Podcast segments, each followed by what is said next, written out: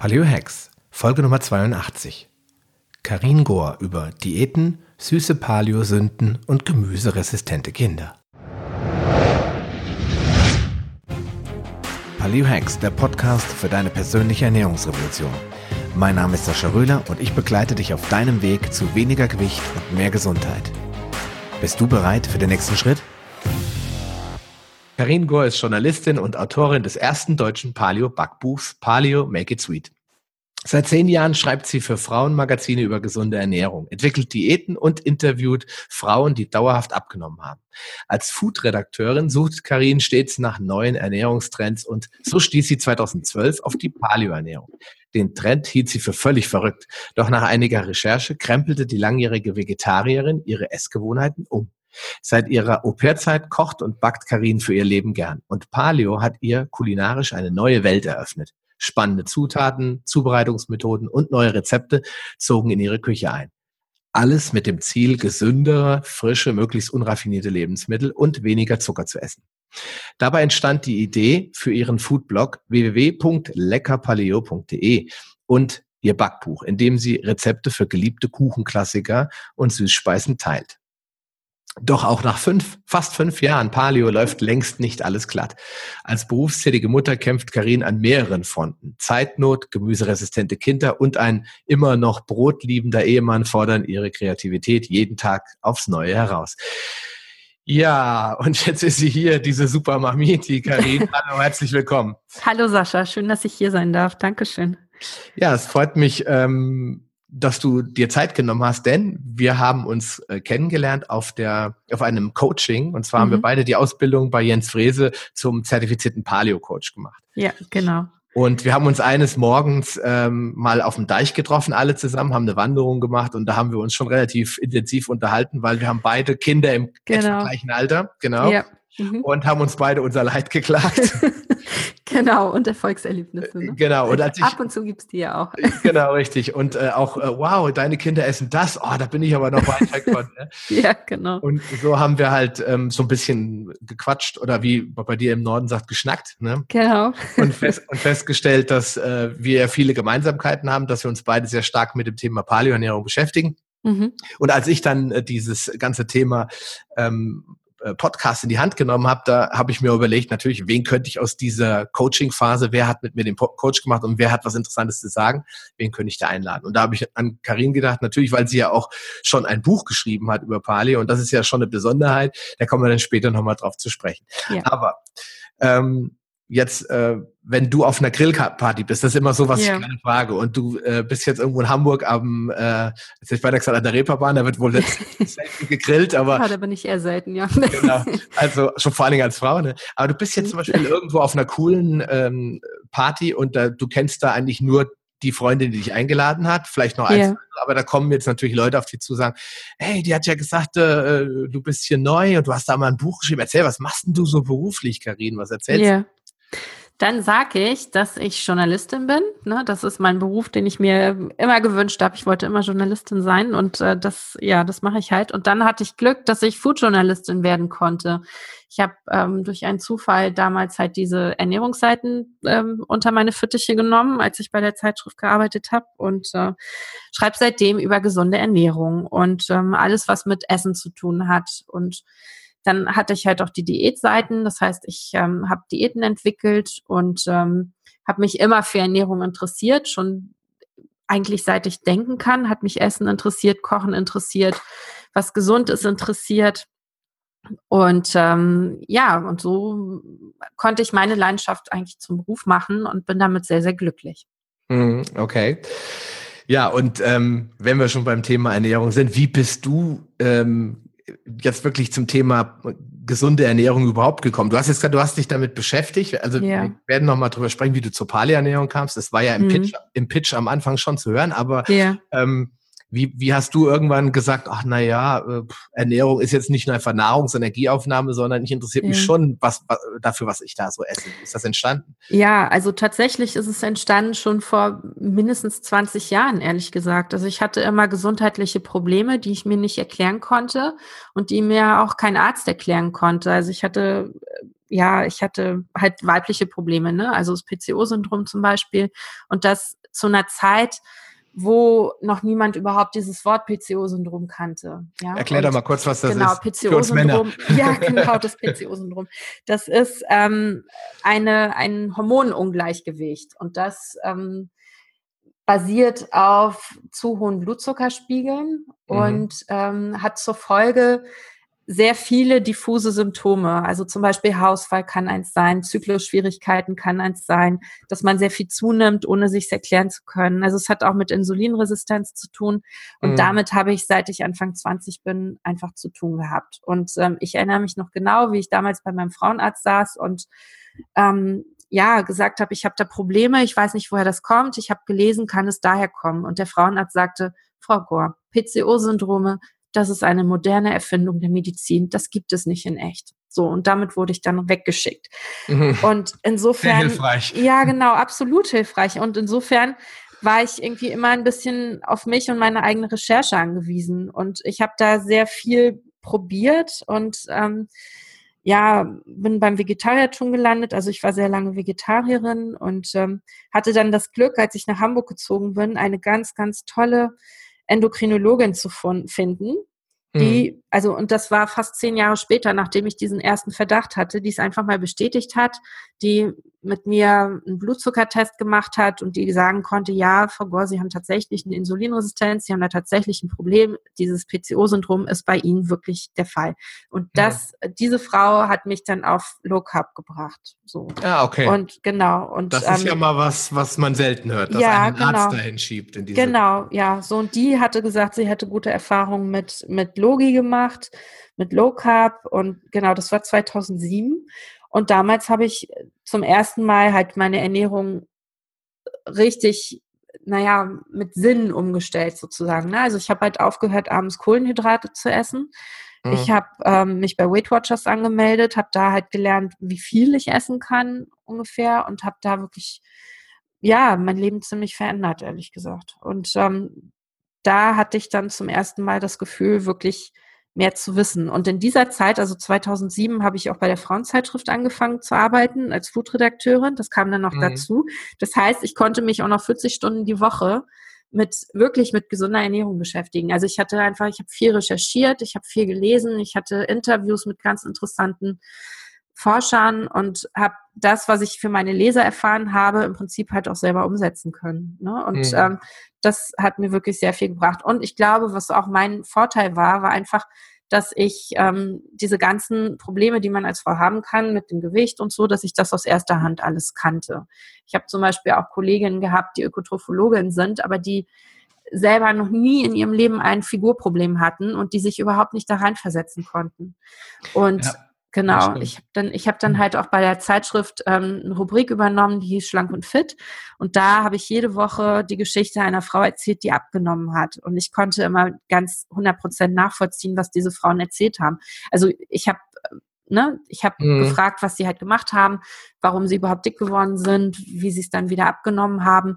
Und ähm, jede Frau hatte ihre eigene Geschichte natürlich, aber unterm Strich waren die sich alle ein bisschen ähnlich. Also jede okay. hatte ein, ne, ein Aha-Moment, wo sie halt, ne, so ein Klick-Moment haben wir immer gesagt, wo halt irgendwas passiert ist, wo sich ihr, ja, ihr Bewusstsein verändert hat, wo sie gemerkt hat, okay, jetzt muss ich was tun und wo sie dann auch die Energie hatte, wirklich was zu ändern.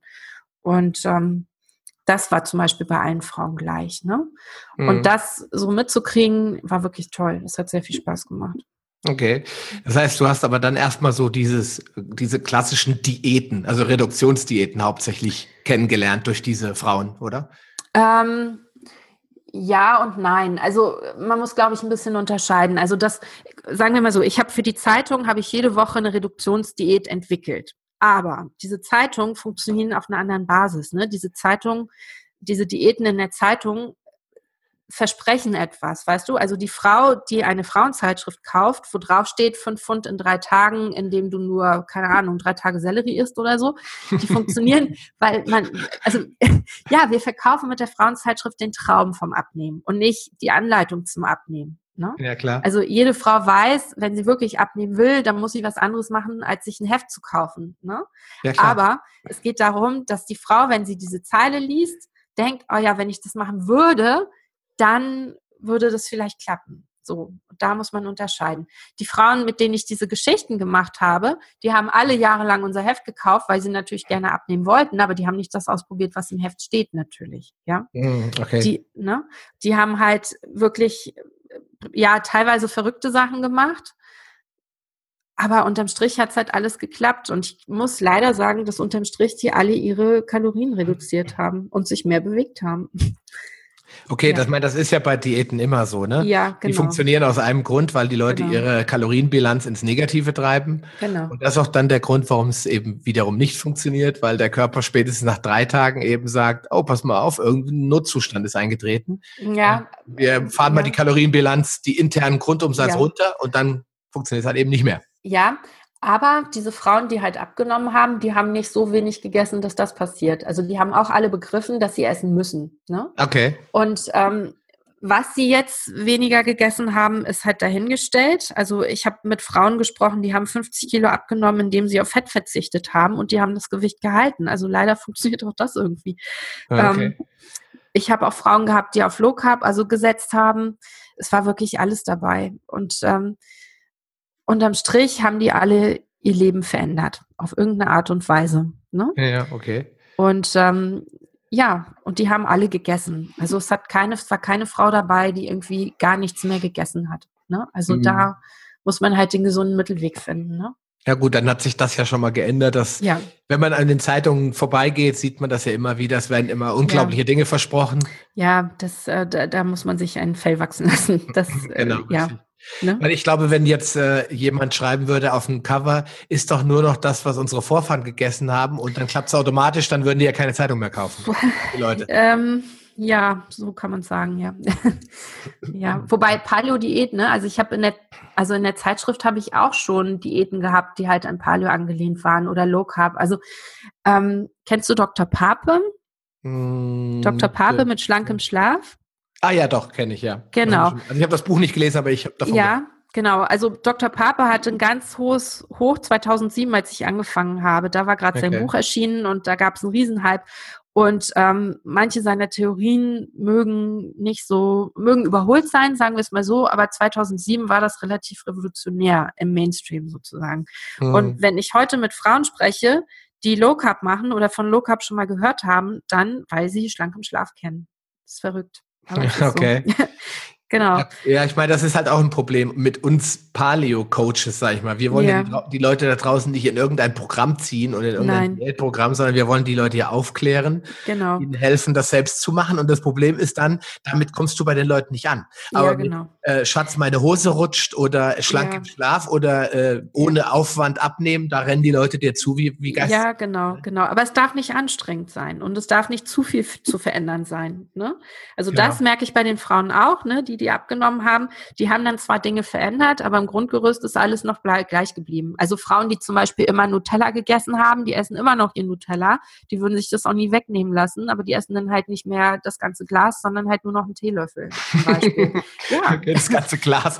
Okay, ja, ich ja. stelle mir jetzt gerade vor, wenn ich, wir haben unseren riesen dicken, dickes Nutella-Glas bei uns im Schrank.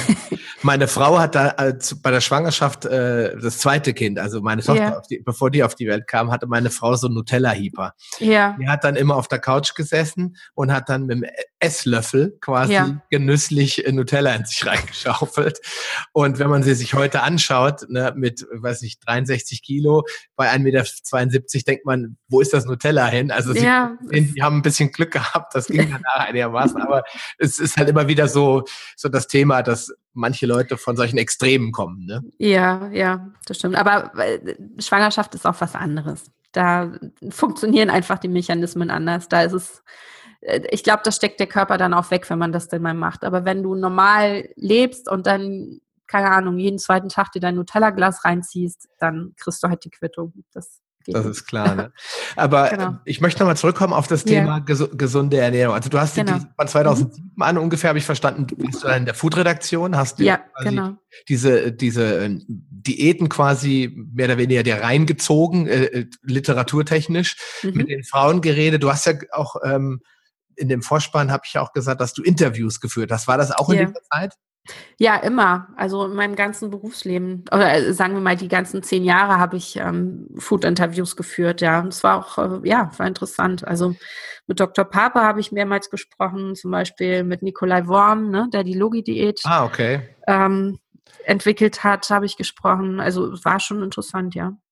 Also das heißt, man macht sich ja dann schon als, ähm, ich sag mal, Fach, Fachexperte äh, in dem Bereich ein bisschen Namen und kommt auch mit Leuten zusammen, die ja durchaus heute auch in der gesamten Ernährungswelt als Koryphäen und auch zu Recht als, als die Guten gelten, weil sie ja. das Thema Ernährung verstanden haben. Dr. Nikolai ja, Worm ist ja so ein Fall, der hat ja extra eine Doktorarbeit noch geschrieben, weil man ihn äh, in der Wissenschaft nicht ernst genommen ja, hat. Genau.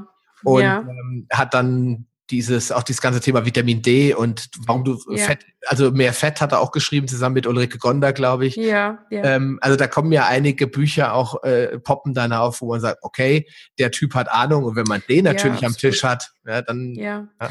Ja, und Dr. Warm, also den bewundere ich auch tatsächlich. Ähm, den finde ich wirklich ganz toll, weil der Vorreiter war, der hat sich nicht beirren lassen und ähm, hat auch wirklich sehr viel Gegenwind bekommen wissenschaftlich und ähm, da muss man erstmal, das muss man erstmal abkönnen, ne? Mm, ja, klar. Ja, mhm. ja da, man muss sich ein dickes Fell zulegen, ja, also nicht absolut. nur als Konsument, sondern auch als Wissenschaftler. Ja, absolut. Oder eine gewisse Scheißegalhaltung. Als ähm, das ist dann, wenn man nicht Wissenschaftler ist, sondern halt ein ähm, ja, Normalo wie du und ich so ungefähr. Ja, ja, also, klar da, damit spiele ich auf die Grillparty an, weißt du? Ja, ja, klar. Man muss ja auch, äh, das ist ja immer, was ich immer wieder sage, man darf nicht alles so bierernst nehmen, ne? Ja, genau. Und ja, genau. Und ich weiß noch, als ich Paleo kennengelernt habe, habe ich halt, war ich so begeistert davon, ne? Nachdem ich dann mitbekommen habe, wie gut mir das tut und wie viel sich verbessert in meiner Gesundheit und in meinem Alltag und überhaupt, dass ich so davon geschwärmt habe. Und immer wenn ich irgendwo eingeladen war und was mitgebracht habe, habe ich erzählt, hab, ja, das ist Paleo und ach und bla und oh, und ich habe so viel auch Gegenwind bekommen und mit der Zeit hatte ich einfach auf diese ganzen Diskussionen, die dann kommen, keine Lust mehr. Und jetzt kommt ein ganz, ganz wichtiger Punkt, da muss ich jetzt einfach einhaken. Ja. Was ist denn die typische, so ein typischer Satz, den du negativer Art, den du dir hast anhören müssen, wenn du wieder mal mit deinem Paleogramm rüberkamst? Was, kein Brot mehr? Oh nee, komm. Oh, schon wieder so eine komische Sache. Ach, was soll denn das? Erst soll man kein Fett, kein Zucker, kein Fleisch und jetzt kein Brot mehr. Was soll ich denn sonst essen? Also ohne Brot könnte ich nie leben. ja? ja, das ist aber genau das, was ähm, ja was Dr. David Perlmutter in seinem Buch Dumm wie Brot äh, so schön ja. beschreibt. Wenn die Leute bei der Vorstellung nie mehr Brot ja. essen, essen, zu dürfen, äh, Puls von 180 kriegen, ja, da. dann weißt du meistens, dass die schon eine Insulinsensitivität, beziehungsweise eine, Entschuldigung, eine Glutin, Glutensensitivität schon haben. Okay. das heißt, dass im Gehirn quasi schon bestimmte Opiate angekommen sind, die an die Rezeptoren angedockt haben. Und das ist genauso, wenn du einen Junkie, der noch nicht begriffen hat, dass er ein Problem hat. ja. Entschuldigung, liebe Hörer, wenn ich dich jetzt mit dem Junkie vergleiche. Das, du bist natürlich nicht gemeint, sondern ich versuche das nur symbolisch äh, zu, zu, verdeutlichen. Stell dir also einen Junkie vor. Und ein Junkie, den kennen wir alle aus den ganzen bekannten Hollywood-Filmen, der freut sich auf den nächsten Schuss. Und wenn mhm. der jetzt nun mal auf einmal von seinem Kumpel gesagt wird, du, du bringst dich um, hör auf damit. Und allein die Vorstellung, was, aufhören? Nicht mehr meinen mhm. morgendlichen Schuss, nicht mehr dieses Glücksgefühl, nicht mehr diese Befreiung, mhm. dieses Gefühl von unendlicher Glückseligkeit. Nee, das ja. niemals. Und ja. genau das Gleiche, auch wenn die Leute jetzt lachen, genau das Gleiche ist beim Brot. Wenn die ja. Leute denken, ich dürfte nie wieder ein Brötchen essen, dann floppen die aus. Ja. ja, oder Nudeln. Was? Ohne Nudeln? Was soll ich denn sonst essen? Ja. Genau, genau. Und mhm. stattdessen essen sie dreimal in der Woche immer das gleiche Abendbrot oder viermal in der Woche und da fragt auch keiner, wie wieder Salamibrot. Ja, das ist, äh, finde ich interessant, dass du dann wirklich genau den gleichen Gegenwind kriegst. Ja, absolut. Ja, und ähm, irgendwann hatte ich einfach keine Lust mehr, das auszudiskutieren. Und deshalb für mich, ich diskutiere nicht mehr. Ich mache einfach mein Ding. Wer mitmachen möchte, kann mitmachen. Wer fragt, bekommt eine freundliche Antwort. Ich erkläre alles gerne. Aber ich missioniere nicht mehr. Das ist ja. nicht da, das ist nicht meine Baustelle. Und ähm, das ist auch wieder ein positiver Punkt, dass du das jetzt so ansprichst, weil in normalen Interviews kommt man eigentlich nicht so auf so interfamiliäre Dinge.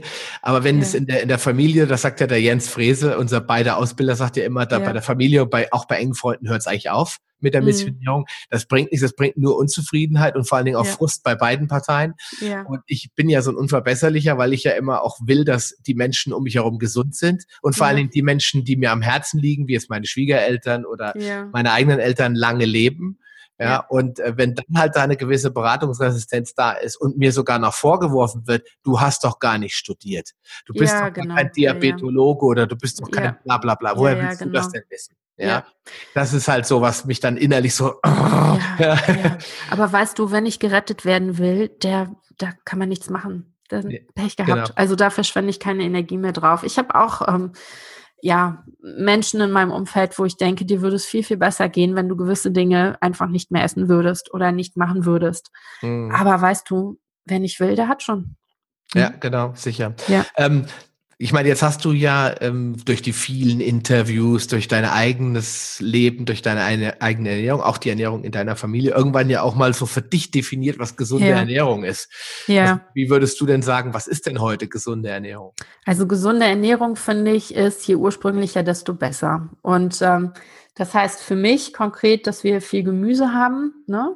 Also mhm. je unverarbeiteter, desto besser. Das heißt, ich koche sehr viel aus Zutaten, die von irgendeinem Acker stammen oder aus irgendeinem Bioladen, die keine Verpackung drumherum haben. Mhm. Ich sehe zu, dass wir so wenig oder wenn ich einkaufe, wenn ich Fertigprodukte kaufe, dass die Zutatenliste so kurz ist wie möglich.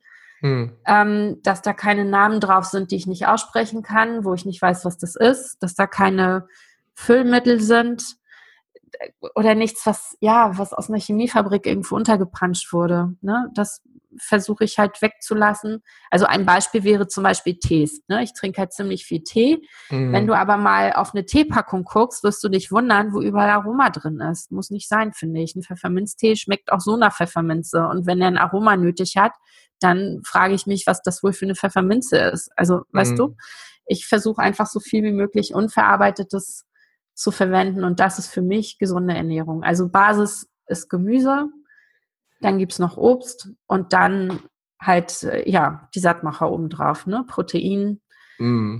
Kohlenhydrate, die halt ähm, aus gesunden Quellen stammen. Gemüse. Gemüse, genau. Ja, da sind wir wieder beim Gemüse. Genau, ja, richtig. So. Ich, ich, mhm. äh, ich persönlich ähm, bin auch ein totaler Freund von Dingen, die keine Zutatenliste haben. Ja. Und das ist wirklich ähm, eigentlich schon eine Schande, wenn man teilweise sogar Bioprodukte in die Hand nimmt, wo dann, da ja. taucht dann kein E auf, okay? Ja. Aber ich frage mich dann immer, warum in einem Tee überhaupt was anderes sein sollte als ja, Tee. Eben. Ja, eben. Insofern ja. muss man wirklich, kann ich auch dich, lieben Hörer, nur immer wieder motivieren, auf die Verpackung ja. zu gucken. Irgendwann kennt man also, ja seine Produkte und weiß, was man in den Korb reinpacken kann, aber am Anfang ist es klar. Also das war auch das Erste, was ich für mich persönlich umgestellt habe, als ich angefangen habe, bei der Zeitschrift als Foodredakteurin zu arbeiten. Ich habe angefangen, Zutatenlisten zu lesen. Mhm. Und wenn ich einkaufen gehe, ich brauche bestimmt dreimal so lange wie ein, ähm, keine Ahnung, wie, wie ein normaler Mensch, der einkaufen geht, weil ich jedes Produkt in die Hand nehme und immer gucke, was ist drin. Und man erlebt wirklich Überraschungen teilweise. Also es passiert noch ganz selten, dass ich mal, wenn ich es wirklich eilig habe, irgendwas mitnehme und dann zu Hause auf die Zutatenliste gucke und mich total ärgere, weil, ja, weil doch irgendwas drin ist, was einfach meiner Meinung nach da nicht reingehört. Ja, ja ist klar.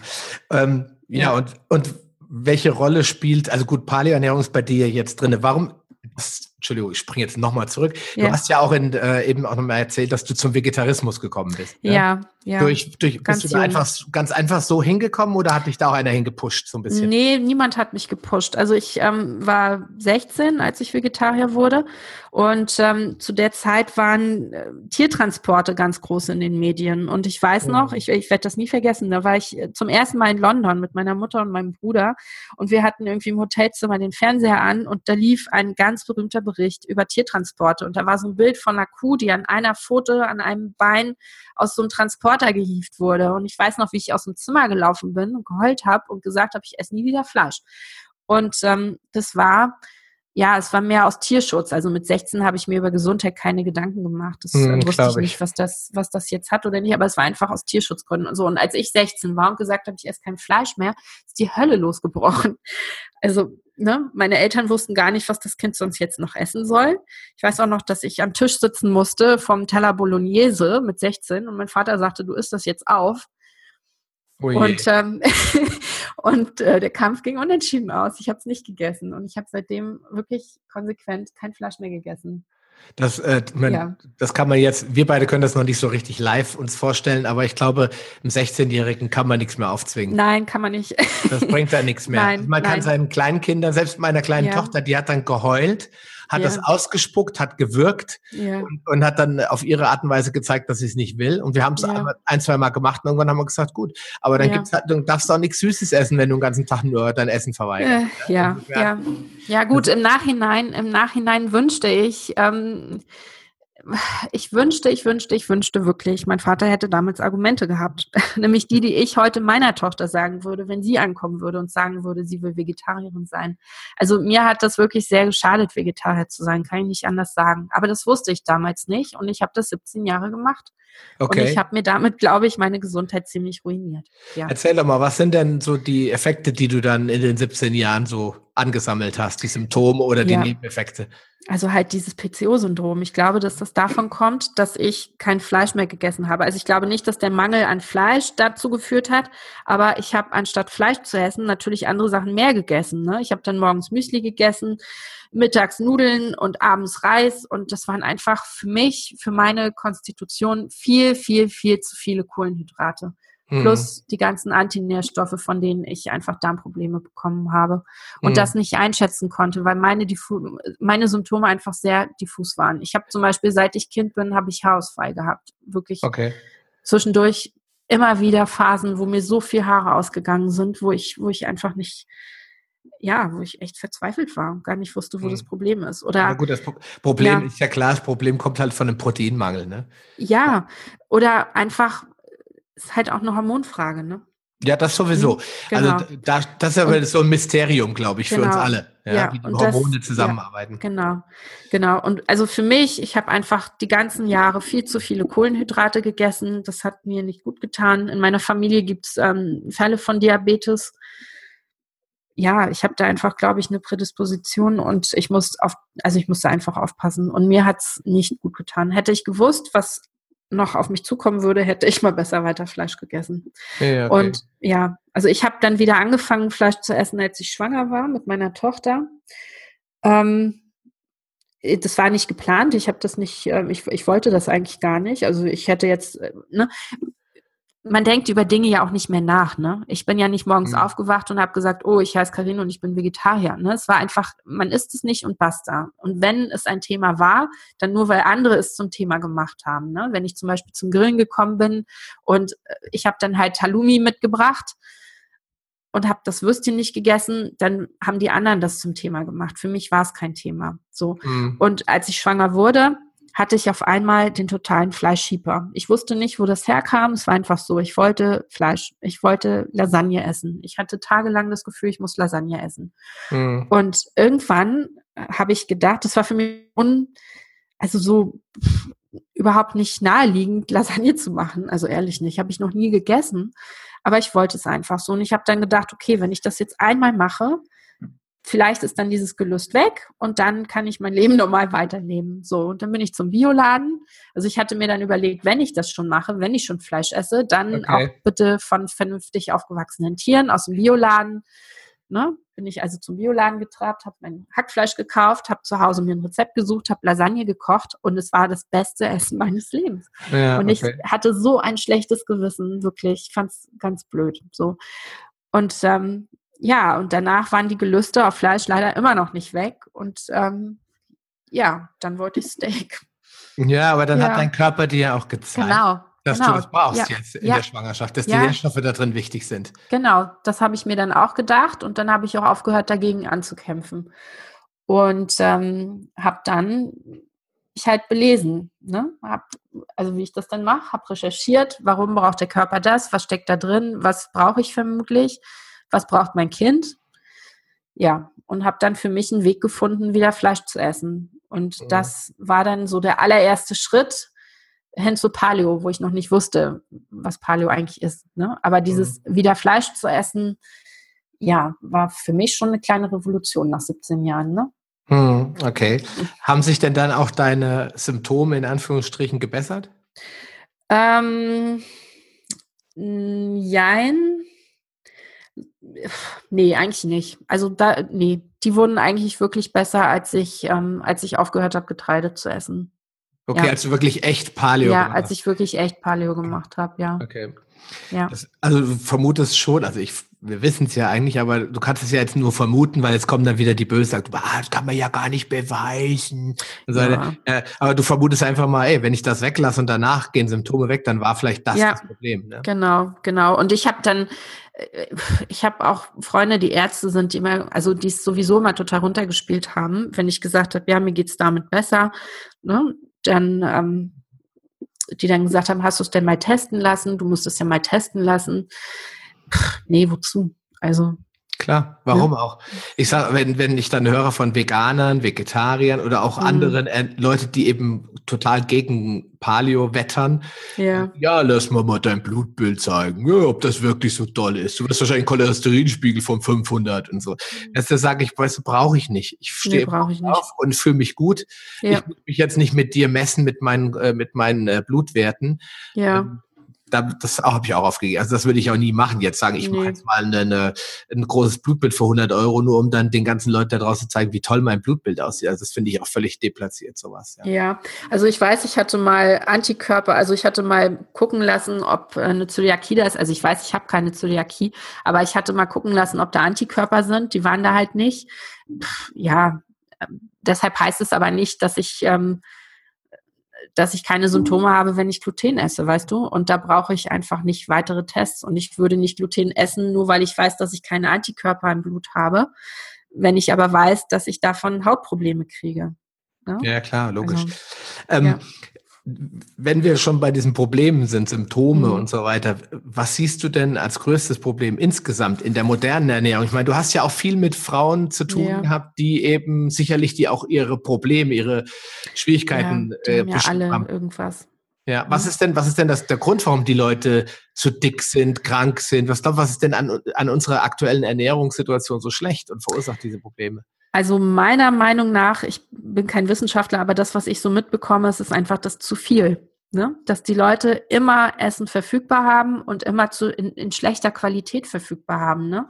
Ich meine, mhm. wenn du ein gutes Essen haben willst, das macht ja Arbeit. Ne? Wenn mhm. du dir dein Gemüse, keine Ahnung, selbst wenn du es nur im Supermarkt kaufst, du musst es ja trotzdem irgendwie zubereiten und du musst ja, mhm. ne, du musst es ja irgendwie essbar machen. Aber wenn du wenn du fertig verfügbares Essen jederzeit hast, du kannst dir irgendwas in die Mikrowelle schieben, du kannst dir beim Bäcker ein Brötchen holen.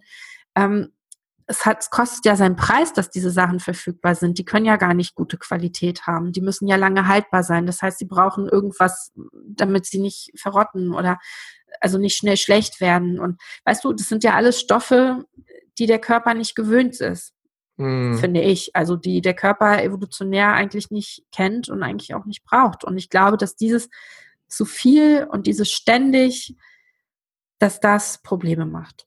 Mhm. Ja. Ich, ich habe ähm und halt in schlechter Qualität.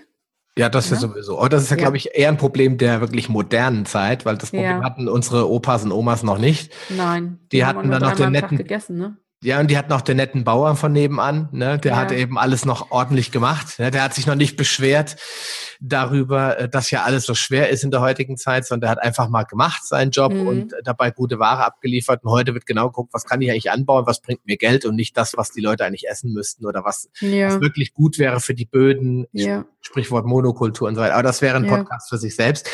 Ähm, ich äh, will, möchte noch einmal auf das Thema äh, Antinährstoffe oder Probleme mhm. ähm, kommen. Haben die, die Leute in den Interviews denn das auch erkannt? Haben die auch Nein. erkannt, dass sie Getreide vielleicht Nein. badet? Nein, ne? Nein, überhaupt nicht. Die Leute fallen immer aus den Wolken. Wenn man sagt, oder jetzt, ne, wie gesagt, ich bin kein Wissenschaftler, ich behandle auch nicht Patienten oder so. Also Leute, mit denen ich spreche, die haben zu mir auch eine Art Vertrauensverhältnis. Ne? Als mhm. Journalist mhm. ist es eine andere Basis einfach. Oder aus dem Bekanntenkreis. Ich kann Ihnen nur empirisch sagen, dass die Leute, wenn man ihnen sagt, okay, pass auf, du hast das und das, könnte es vielleicht am Getreide liegen. Oder mein Tipp, es könnte am Getreide liegen. Zum Beispiel, wenn Freunde erzählen, dass die Kinder Neurodermitis haben, ne? Dann, hm. wenn ich sage, ja, könnte vielleicht am Getreide liegen oder an der Milch. An ne? der Milch, wollte an ich An der Milch, sagen. ne? An Entzündungsreaktionen, dann ist es immer, ach nein, wir haben das testen lassen, da ist nichts. Ne? Ja gut, die Leute testen dann auf Laktoseintoleranz. Ja, ja. Die, muss ja nicht zwangsläufig da sein. Ja, genau. Aber das, was die Haut entzündet, ist genau. ja sind die Immunglobuline in der ja. Ja, oh, ich hatte einmal, habe ich mal mit einer Frau gesprochen, das war auch ganz interessant. Die hatte einen Sohn, der, ähm, der ganz schlimm Neurodermitis hatte und der, der war tatsächlich auf Diät gesetzt worden und durfte kein, also durfte kein Getreide mehr essen und keine Milch mehr trinken und die Symptome waren weg. Und die Mutter erzählte so, oh ja, jetzt ist er endlich wieder, hat er nichts mehr, oh, jetzt kann er endlich wieder normal essen. Hm, dachte, wunderbar, oh komplett ja, verstanden. Wunderbar. Ja, super, genau. Ja, jetzt kann er wieder normal essen. Das ja. ist eben das Problem, dieses Normal, ne? Das, was hm. die Leute denken, was normal ist. Da, muss, da, da ist keiner, also ich sehe nur wenig Leute, die auch wirklich bereit sind, über den Tellerrand zu gucken und dieses Normal in Frage zu stellen. Ne? Ja, was ist normal? Morgens genau. früh aufstehen, Schale Cornflakes. Dann mit ordentlich Milch, mhm, versteht sich. Genau. Dann vielleicht noch einen Apfel und eine Banane dazu, damit der Blutzucker ja. schön in die Höhe schießt. Ja. Dann in die Schule gehen, sich wundern, warum die Kinder dort einschlafen. Ja, ja. dann äh, Mittag erstmal ordentlich Nudeln mit äh, mit mit Soße äh, aus irgendeiner Tetrapack.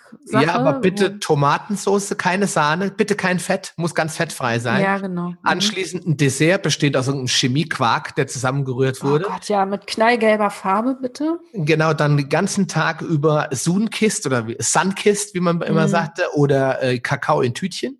Bloß ja. kein Wasser trinken, weil das ist ja, Wasser ist ja eh total verdreckt heutzutage. Ja, das mögen die Kinder ja auch nicht. Ne? Und das wollen sie ja gar nicht. Also lieber mm. gleich eine Milchschnitte noch mit einpacken, dass sie zwischendurch mm. noch einen kleinen Snack haben. Und dann, wenn sie nach Hause kommen, erstmal Abendbrot bestehen aus sechs Scheiben Schwarzbrot mit Marmelade. Schwarzbrot wäre ja noch gut, haha. ja, genau. Oder am besten abgepacktes Brot, was in der Lidl-Bäckerei ja. gebacken wurde, so für genau. 1,70 Euro.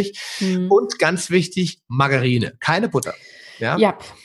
Und das ja, ist dann genau. normal. Und wenn ich ja. dann sage, ich esse jetzt mal ein gutes Steak, boah, so viel Fleisch, ist das nicht schlecht, das, kriegt man da keine Gicht von. Ja, ja da könnte ich innerlich könnte ich da so wie so eine Atomrakete. Ja, ja. Ja gut, es sind noch zwei Probleme, die dann auftauchen. Das eine ist halt, die Leute sagen immer, es kostet Geld, gesund zu essen und es kostet zu viel Zeit. Ne? Mhm. Also ich kann beides ein bestimmten ein Stück weit nachvollziehen. Mhm. Aber da ist dann halt wieder gefragt, über den Tellerrand zu gucken und eine Lösung zu finden. Und was ich auch oft sehe, dass wenn Leute eigentlich eine Umstellung möchten, ne, die wollen ja was ändern, aber sind halt nicht bereit, wirklich was zu ändern. Also äh, neue Wege zu gehen. Ne? Die wollen eigentlich, dass alles anders wird, aber genauso bleibt wie bisher. Ja, genau. Ne? Und das ist, das ist jetzt mal off-topic. Das funktioniert halt nicht. Ne? Das ist jetzt mal off-topic, was ich jetzt sage, aber das trifft ja. den Nagel ganz gut auf den Kopf. Also die Leute, ähm, und wie schon gesagt, du, lieber Hörer, der dir zuhörst, bist wahrscheinlich ein ganz anderer Mensch, weil du schon so lange zuhörst, hast du dich ja schon eingetuned auf uns Palios ja, und auf mich. Und meine Meinung kennst du auch und nimmst mir die auch nicht mehr übel. Aber die Leute geben 500 Euro im Monat für Leasingrate aus für, ja. für ein Audi A6. Ja. Machen für 10.000 Euro im Jahr Urlaub. Natürlich nicht alle, aber ich kenne Leute, die machen viermal im Jahr Urlaub. Da ist immer Geld für da, aber mhm. das Essen wird möglichst bei Aldi gekauft. Ja, ja. das finde ich also, das ist eine totale Disbalance. Und äh, ja weil du bist, was du isst, oder ich sag mittlerweile, du isst, du bist, was du verdauen kannst. Ja. ja. Also ich bin der Meinung, das, was wir uns jeden Tag zuführen, das entscheidet, wie alt wir werden, wie gesund ja. und glücklich wir leben. Und das bringt mir nichts, wenn ich mit 60 total verrottet bin, auf Deutsch gesagt, ja, und nichts mehr kann. Und wenn nee. ich sehe, manche 70-Jährige, die kaufen sich viermal, äh, vier Zeitschriften pro Woche. Die Gala, Bild der Frau, die aktuelle und auch die TV hören sehen. Hallo, haben die als Rentner nichts anderes zu tun, als sich Müllzeitschriften reinzuziehen? Können die sich nicht ein gutes Tja. Buch kaufen, mal eine Wanderung machen, ja, mal äh, im Garten ein bisschen arbeiten, relaxen, freuen, dass sie nicht mehr arbeiten müssen? Da müllen die sich mit dem Scheiß zu, geben Haufen Geld für komische Zeitungen ab. Also es ist schon irgendwas faul im Staate Dänemark. Ja, ja. ja. Das ja. Off-Topic-Ende. Wir gehen jetzt wieder, ja, zum, genau, zurück. Genau, wieder zum Essen. okay, wieder zum Essen zurück. Ähm, genau. Karin, wir hatten ähm, über die Paleo-Ernährung, äh, wie du da hingekommen bist, nur kurz gesprochen. 2012, genau. was war denn so die Initialzündung 2012? Was ist da passiert? So, das war Teil 1 des Interviews mit Karin Gore. Und ähm, morgen geht es natürlich hier an dieser Stelle weiter mit dem zweiten Teil, in dem Karin ein bisschen mehr verraten wird, wie sie zum Backen gekommen ist. Und natürlich wird sie ein wenig erzählen von ihrem Buch, wie das entstanden ist, was da drinne ist und warum ihr Mann so unglaublich ähm, gerne ihre Paleo-Kuchen und Muffins isst. Also bleib dran, schalt morgen wieder ein. Bis dann, dein Sascha Röhler. Schön, dass du dran geblieben bist. Auf paleohacks.com findest du weitere nützliche Informationen, die dir helfen, deine Ziele zu erreichen. Zum Beispiel Rezepte, Buchtipps und vieles mehr.